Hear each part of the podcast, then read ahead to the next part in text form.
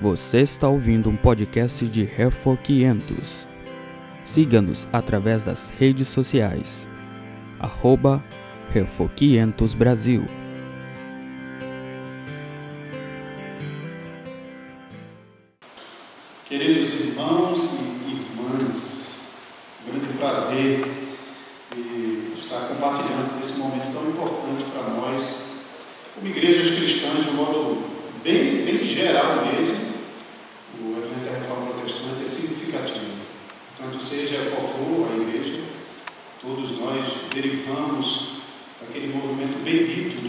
Senhor há 500 anos atrás, quando o Senhor, pela sua graça, moveu homens e mulheres, velhos, crianças, num movimento de retorno à palavra de Deus. Isso gerou um movimento ainda maior de libertação das trevas e desse movimento, então, descendem as igrejas cristãs de todos os lugares. É, durante essa conferência, então, nós sobre o resumo dos ensinamentos da reforma protestante no que diz respeito à, salvação do pecador. E o meu trabalho nessa noite é introduzir essas cinco palestras que se seguirão, começando pelo pastor Bruno na sequência.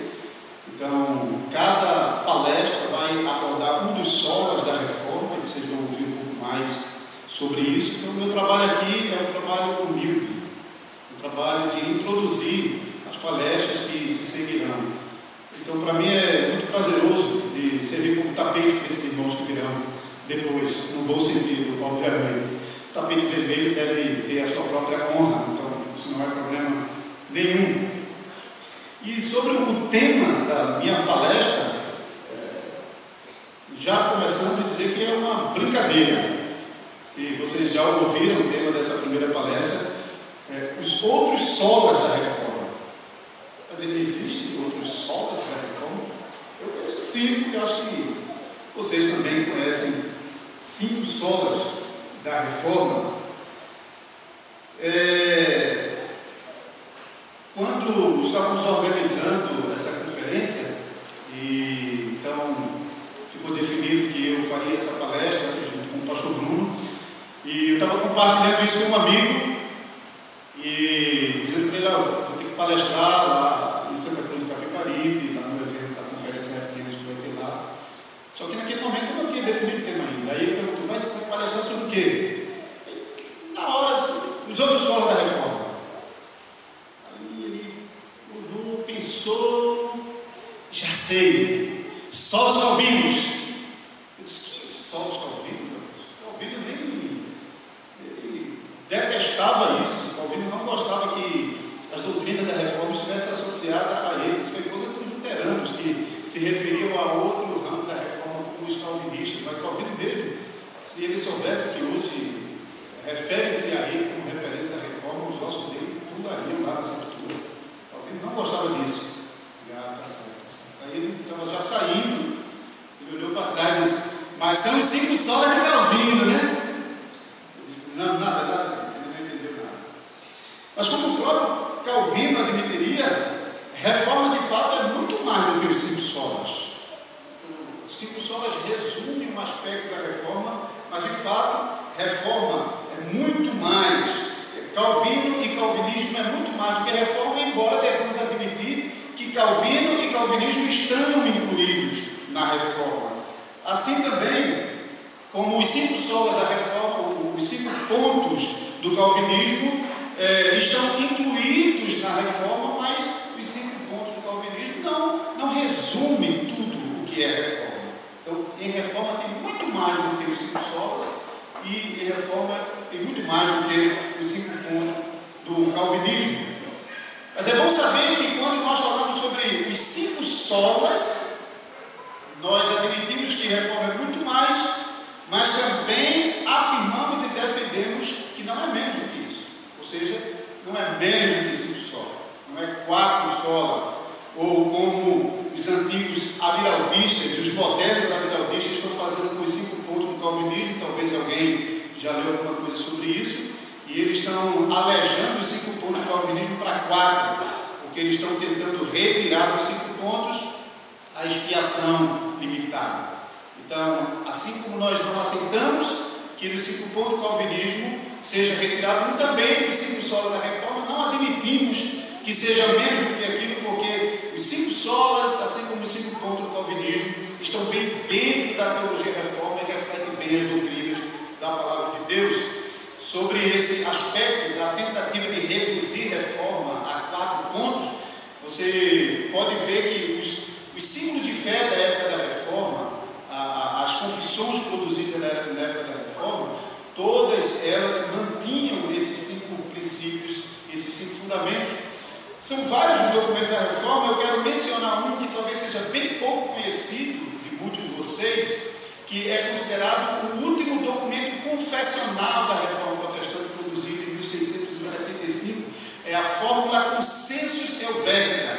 Não é a confissão helvética, mas a fórmula consensus foi um documento já produzido no finalzinho do século XVII e tinha como propósito esse consenso entre as doutrinas reformadas, e lá você vê reafirmada a doutrina reformada da expiação limitada do nosso Cristo em favor dos eleitos. Mas voltemos ao ponto, já que reforma é muito mais do que os cinco solas, por que então não incluir outros solas? Voltamos à pergunta do, do tema. Um pastor, amigo meu, recentemente, ele ligou, bem entusiasmado, pastor Lúcio, por que, que na época da reforma não foi incluído só a eclesia? E, de fato, nós admitimos, como confissão da fé cristã, que só existe uma igreja. Né? Não existe mais de uma igreja. Existe, a igreja se manifesta localmente, mas ela é una, católica, universal. Eu não respondi ele na hora, mas eu espero que depois ele vai ver, se está sendo gravado, ele pode depois ver a resposta. Mas a minha resposta a ele, então, seria mais ou menos assim: que tanto os cinco pontos do calvinismo como os cinco solas da reforma é, é uma estrutura que serve para resumir a história da redenção, a história da salvação. Então, nem os cinco solas, nem os cinco pontos do calvinismo estão resumindo todo o conteúdo de doutrina que a reforma protestante resgatou, que estava perdido mesmo nas trevas durante mais de um milênio de história da igreja. Então, quando nós estamos avaliando os cinco pontos do calvinismo, quando nós estamos avaliando os cinco solas, nós estamos tratando da obra da redenção, da salvação do homem pecador. Então, por causa disso, vários aspectos das, de outras doutrinas não estão inseridos nesses cinco solas. E poderia ser falado muito mais do que perguntar por que não só a eclesia, só a igreja não podia entrar como do solo da reforma, mas também só Cristo como cabeça e muitos outros aspectos que a reforma considera como pontos é, que são bastante importantes e exclusivos quando estão, estão sendo tratados aquele ponto da doutrina. Então, quando falamos sobre Salvador, Cristo somente. Quando falamos sobre a igreja, uma só igreja. Quando falamos sobre cabeça da igreja, uma só cabeça, o Senhor Jesus Cristo. Mas esses outros aspectos não estão tão intimamente e diretamente relacionados com, o, com os cinco solas da reforma e com a obra de redenção. Por causa disso, elas são tratadas, esses aspectos são tratados sim, mas fora do escopo desses cinco solas.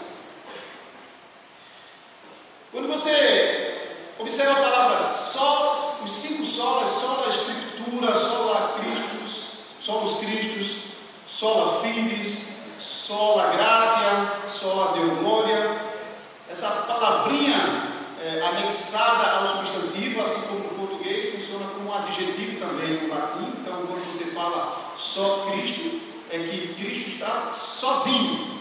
Não tem junto com Cristo nenhum outro Salvador. Quando você fala sobre a graça, a graça está sozinha operando, não está junto com as obras.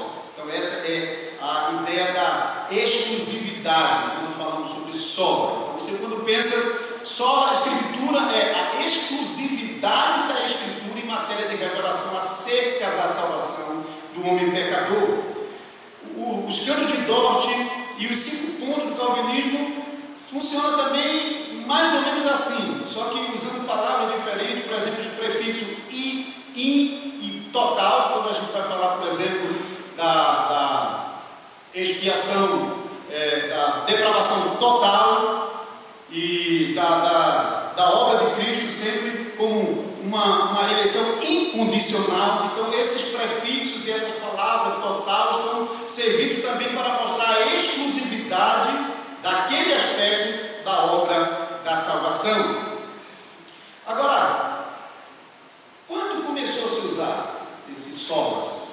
Quando começou a, a, a utilização desse conjunto de, de, de, resumos doutrinários que a gente hoje conhece como os solas da reforma? Quando nós estamos estudando a história da igreja, a gente vai ver que durante um período muito longo da história da igreja, a igreja estava realmente metida é, em, em erros terríveis e profundamente comprometido com o afastamento da palavra de Deus, das Sagradas Escrituras. Mas durante toda a Idade Média, especialmente naqueles séculos que se aproximavam do período da Reforma Protestante, a gente vê alguns movimentos surgindo dentro da igreja que começavam basicamente como uma tentativa de retorno às Escrituras. Se você já ouviu falar sobre o Wycliffe, ele é responsável pela, pela primeira Bíblia em inglês, não dos originais, mas uma Bíblia a partir da, da versão vulgata, traduzida para o inglês.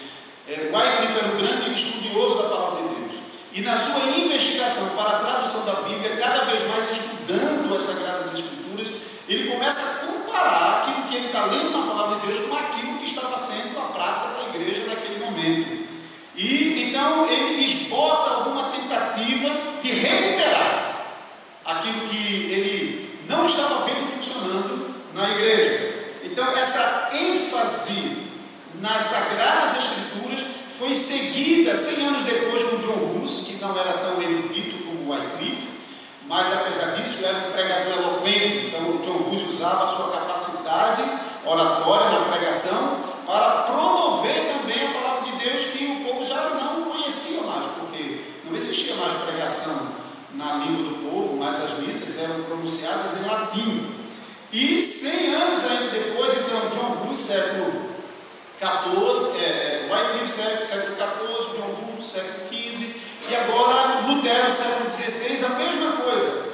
Lutero, nos seus estudos da palavra de Deus, quando estava no Mogeiro, especialmente quando ingressou na universidade, ele, pesquisando, descobre na palavra de Deus aquelas verdades que ele não havia aprendido até então dentro da igreja.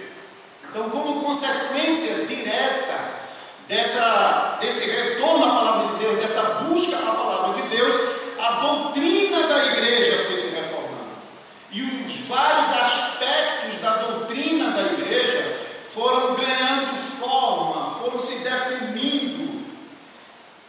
Mas quando isso aconteceu? Não foi logo no começo da reforma. Não, se alguém depois achar um nome associado diretamente aos cinco solas, compartilhe comigo, porque eu vi algumas sugestões, mas confirmadas.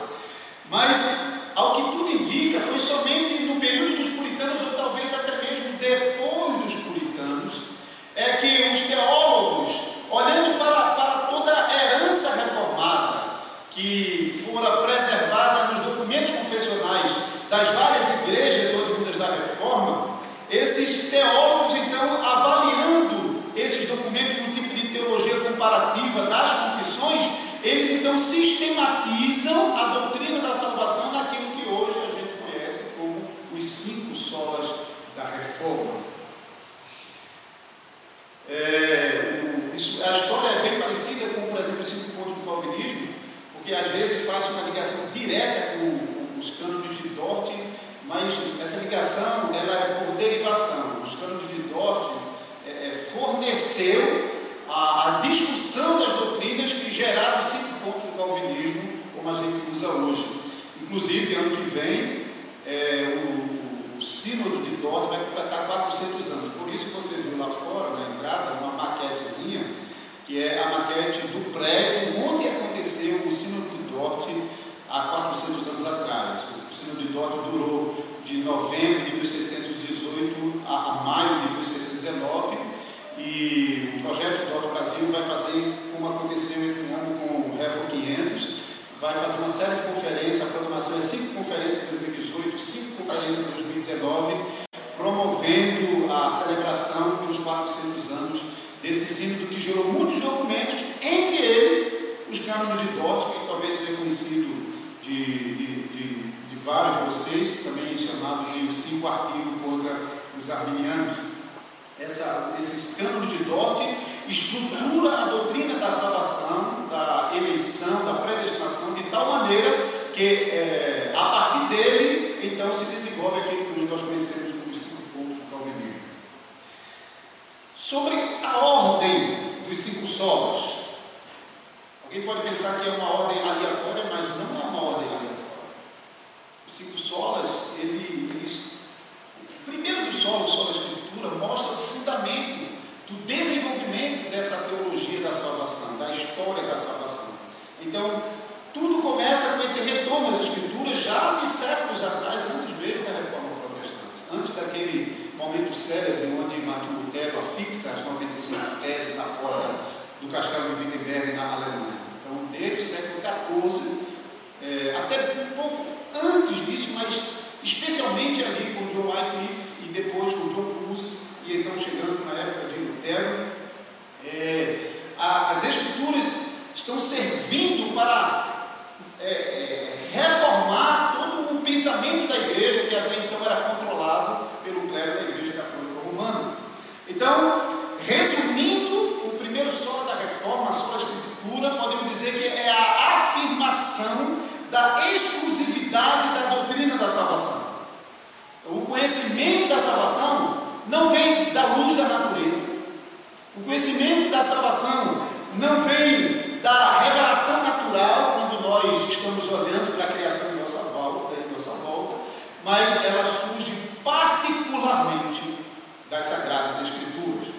Eu quero mencionar aqui um documento que eu espero que é bem conhecido de vocês, porque eu acredito que nem todos, mas uma grande maioria que está aqui nessa noite são da é da igreja congregacional. Então, no primeiro capítulo da confissão de fé congregacional, artigo 1, nós já lemos o seguinte: cremos e confessamos que, ainda que a luz da natureza e as obras da criação e da providência manifestem a bondade, a sabedoria e o poder de Deus, de tal modo que o homem, os homens ficam indesculpáveis, Contudo, elas não são suficientes para dar aquele conhecimento de Deus e de Sua vontade é necessário à salvação.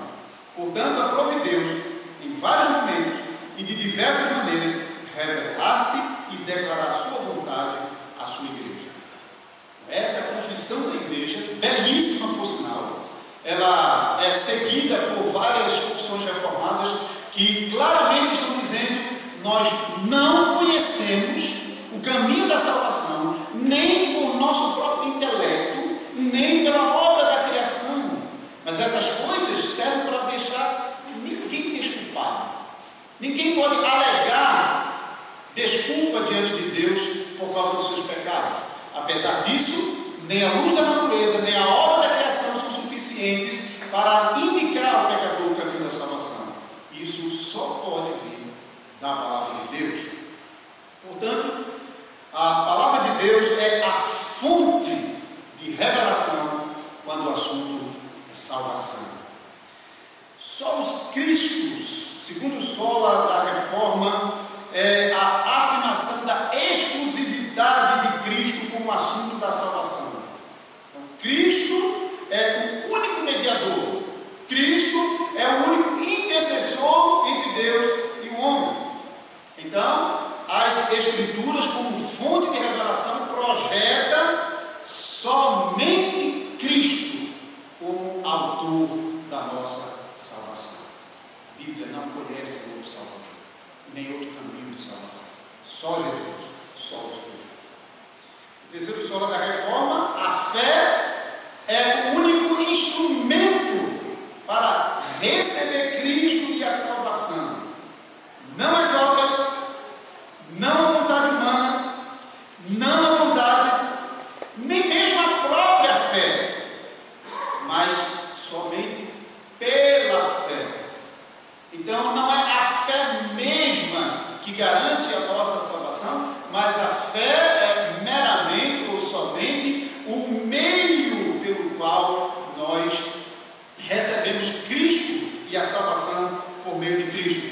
valor que recebe o presente. Assim é a nossa fé. Segundo Lutero, o artigo sobre a fé é aquele artigo crucial, de importância tal que toda a igreja depende desse artigo. É por meio desse artigo que a igreja fica de pé bocado. Se perdemos de vista sobre o significado da fé como um instrumento da nossa salvação, nós comprometemos todo o restante da doutrina da salvação. Calvino, falando semelhantemente, ligou fé com justificação para falar de uma, como, é como se fosse uma dobradiça que sustenta a prova. Então, fé e justificação estão juntos, sustentando a, a nossa salvação. Sola gratia fala da exclusividade da causa da salvação. A causa da salvação não somos nós, e não está em nós. Mas a causa da salvação é a graça de Deus.